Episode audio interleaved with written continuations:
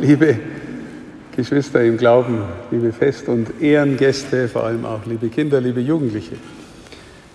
Gestern habe ich noch einmal intensiv in der Vorbereitung auf diesen heutigen schönen Festtag die Festschrift vom Herrn Höpfel angeschaut, aber die haben nicht nur er und seine Mitarbeiterinnen und Mitarbeiter Mitwirkende haben nicht nur eine schöne Festschrift gemacht, sondern auch einen sehr schönen Film.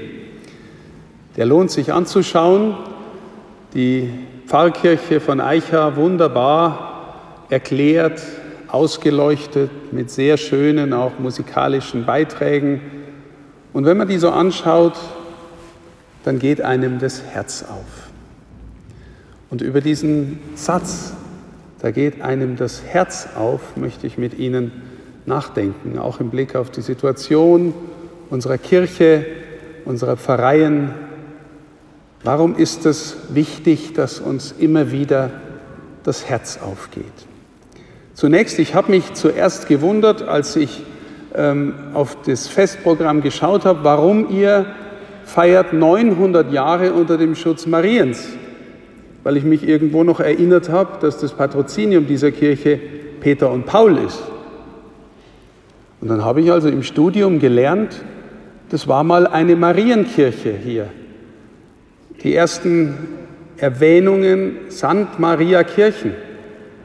Und erst im 18. Jahrhundert, 1735, als der Bischof Lamberg diese Kirche neu eingeweiht hat, nach, in der Periode der Barockisierung, in Ausstattung im schönen Rokoko ist dieses Patrozinium für die Pfarrei gewählt worden und die Pfarrei auf dieses Patrozinium geweiht worden, Peter und Paul. Und wenn man die beiden Aspekte zusammenbringt, die apostolische Tradition, die Petrus und Paulus am meisten verkörpern, und die marianische Tradition, dann kommt man schon geistlich gesprochen hinein in die Situation, von der ich sprechen möchte, dass wir einander helfen, dass uns das Herz aufgeht. Ich möchte zum Ausgangspunkt nehmen dieses schöne Deckenbild. Die, die hier schon lange zu Hause sind, die wissen, dass da Pfingsten dargestellt ist. Und Pfingsten, wenn bildlich dargestellt wird, wird immer die Mutter Gottes im Zentrum und um sie herum die Apostel. Alle empfangen den Heiligen Geist, aber man kann sagen, naja, in der Mutter Gottes ist er ja schon von Anfang an zutiefst, weil sie hat aus dem Heiligen Geist, aus der Empfängnis durch den Heiligen Geist Christus der Welt geschenkt und geboren. Sie ist also gewissermaßen die Kirche in ihrem tiefsten Ursprung, weil Kirche biblisch gesehen bedeutet immer und immer wieder Wohnung Gottes in der Welt.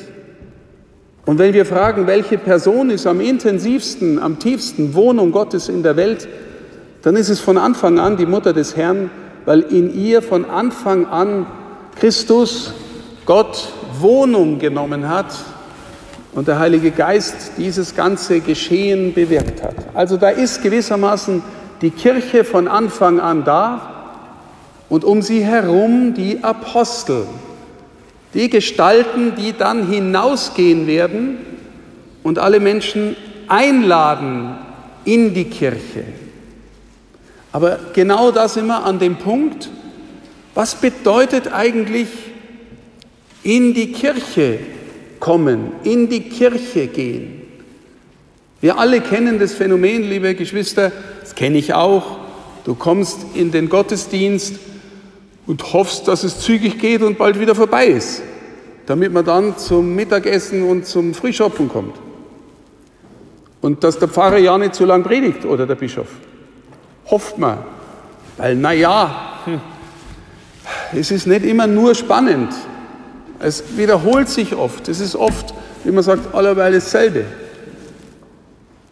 Aber eigentlich, liebe Geschwister im Glauben, ist Kirche dafür da, dass wir unser Herz öffnen und dass uns immer wieder neu das Herz aufgeht. Und zwar in eine Tiefe existenziell, die tiefer reicht als das, was wir so durchschnittlich gern mögen. Wir haben in der ersten Lesung, das war die Lesung des heutigen Tages, des heutigen Samstags, die Pfarrei hat keine eigene Lesungstexte gewählt, sondern gesagt, was gibt uns die Kirche heute? Den Auszug des Volkes Israel aus Ägypten gehört. Das Volk zieht unter der Führung von Mose aus Ägypten aus. Wenn wir Ägypten lesen oder hören in der Heiligen Schrift im Verhältnis zu Israel, dann geht es oft um zwei Dinge. Eins ist Gefangenschaft. Israel ist unterdrückt, ist geknechtet, muss, äh, muss immer mehr Pflichten für den Pharao erfüllen, muss die, die Pyramiden bauen, wird geknechtet, damit das Volk sich nicht zu sehr vermehrt inmitten der Ägypter. Sklaverei. Der zweite Aspekt ist, wenn Israel dann durch die Wüste zieht, das ist ein Erziehungsprogramm Gottes gewissermaßen. Da ist nicht immer alles so schön, aber Israel wird gewissermaßen dahin geführt, dass in der Tiefe ihrer Seele, in der Mitte ihres Volkes Gott gegenwärtig und wahrnehmbar ist. Aber man nimmt es nicht so wahr, wenn man mit allem anderen voll ist, wenn man vor allem dauernd nur seinen Egoismus befriedigen will. Und dann kommt auf einmal die Sehnsucht nach Ägypten wieder auf. Ja, da war das Essen so gut. Und die Gewürze so gut. Und, und Fleisch hat es gegeben. Und wir müssen jetzt dieses Manna da essen. Jeden Tag dasselbe. Also Ägypten steht auch für die Sehnsucht nach der Befriedigung von leiblichen Bedürfnissen, die wir alle haben.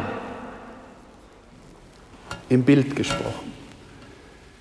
Jetzt, äh, liebe Geschwister im Glauben, wenn wir heute an die Kirche denken, wenn wir heute an die Apostel denken, der Papst, die Bischöfe, die Priester sind irgendwie in der Nachfolge der Apostel. Wir sprechen von apostolischer Sukzession, also wir glauben, dass wir in der ununterbrochenen Nachfolge stehen.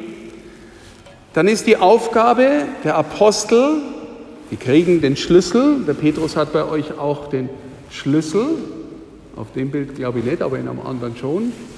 Ähm, bitte? Ah, der Engel hat ihn, genau. Der, der hat den Schwert und, für den Paulus und er hat äh, den Schlüssel für den Petrus. Der Petrus soll aufsperren. Und jetzt in dem Bild gesprochen, der soll in der Lage sein, die Kirchentüre aufzusperren, aber nicht einfach so, dass, dass man reinkommt und dann seine 45 Minuten absitzt, sondern so, dass irgendwie auch die innere Welt aufgeht. Dass ich hierher komme und spüre, hier ist es irgendwie anders. Hier werde ich auch von der Tiefe meiner Seele genährt. Hier ist gewissermaßen, stellt euch das ruhig im Bild so vor, die Hausherrin, die Mutter Gottes, und die legt euch, uns allen immer wieder neu, Jesus in die Arme, in die Hände, gibt ihn uns als Nahrung. Und jetzt sagen wir, ja, allerweil das Manna. Das ist tiefer, liebe Geschwister. Wir haben gerade im Evangelium gehört, eine Prophetie aus dem Jesaja-Buch, wo es heißt, der, der da kommt, auf dessen Namen werden alle Völker ihre Hoffnung setzen. Liebe Geschwister im Glauben, sind wir schon mal im Herzen berührt worden? Ist uns schon mal das Herz aufgegangen, weil wir irgendwie gespürt und erkannt haben, er ist es. Er ist es. Ich habe gestern wieder einen, einen, einen, jungen Mann getroffen, der sich vor einiger Zeit bei uns in einer Gruppe von jungen Menschen, mit denen ich unterwegs bin und bete, sehr begabter Philosoph, Philosophiestudent, hat auch in der Esoterik sich irgendwie zu Hause gefühlt und hat alles Mögliche probiert und gesucht, auch mögliche Ideologien, gell, Kommunismus studiert und, und hat in seinem Leben dann irgendwann mal verstanden, er ist die Wahrheit. Und es ist nicht nur eine Wahrheit, die wir im Kopf haben, sondern der von sich selbst sagt als Person, ich bin die Wahrheit. Und er ist berührt worden und hat sein Leben verändert. Eigentlich sind die Apostel ausgesandt, um Menschen zu helfen, die Tür aufzusperren durch die Erkenntnis, durch die Feier des Gottesdienstes, dass unser Herz aufgeht und wir spüren, ich bin nicht nur in Ägypten zu Hause. Und was heißt jetzt Ägypten? Naja, im täglichen Betrieb, wo ich dauernd meine Pflicht erfüllen muss. Mancher empfindet es als Hamsterrad, aber auch nicht nur in der Sehnsucht nach äußerem Vergnügen, nach dem, dass mir halt gut geht, leiblich, dass ich genug zu essen habe, dass ich genügend Spaß habe. Darin erschöpft sich diese Welt nicht, sondern wir sind eingeladen, die Tür aufzusperren und zu spüren, hier gibt es gute Nahrung für die Seele, für das Herz. Und ich bin sicher, liebe Geschwister, im Glauben, dass die Tatsache, dass es hier seit 900 Jahren Gläubigkeit gibt, daran hängt, dass es immer wieder viele Menschen gegeben hat, denen das Herz aufgegangen ist und die angefangen haben, von etwas zu erzählen, was sie berührt haben. Und sie konnten so erzählen, dass anderen wieder das Herz aufgegangen ist. Und sie hierher gekommen sind und gespürt haben, hier ist gut sein. Hier kann ich auch sein, wenn ich tiefe Not habe, wenn ich schwer krank bin, wenn mein Angehöriger stirbt oder schwer krank ist.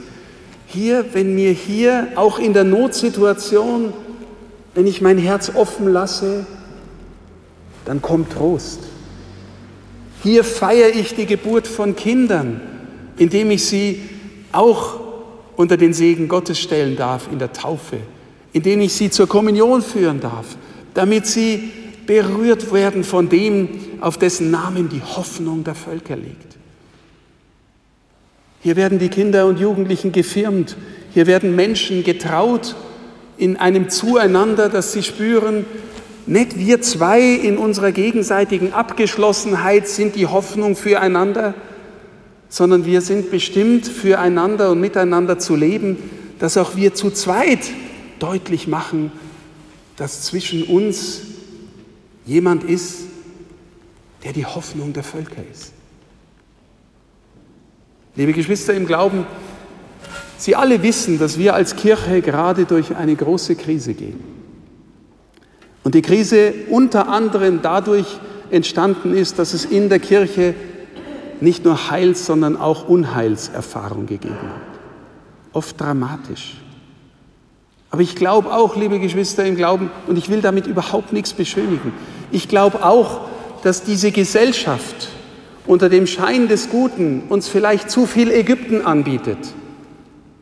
Zu viel, ich halte den Betrieb aufrecht, meinen eigenen und den gesellschaftlichen Betrieb und, und ich brauche fortwährend bestimmte Vergnügungen, damit ich vielleicht nicht kapiere, dass ich innerlich so leer bin.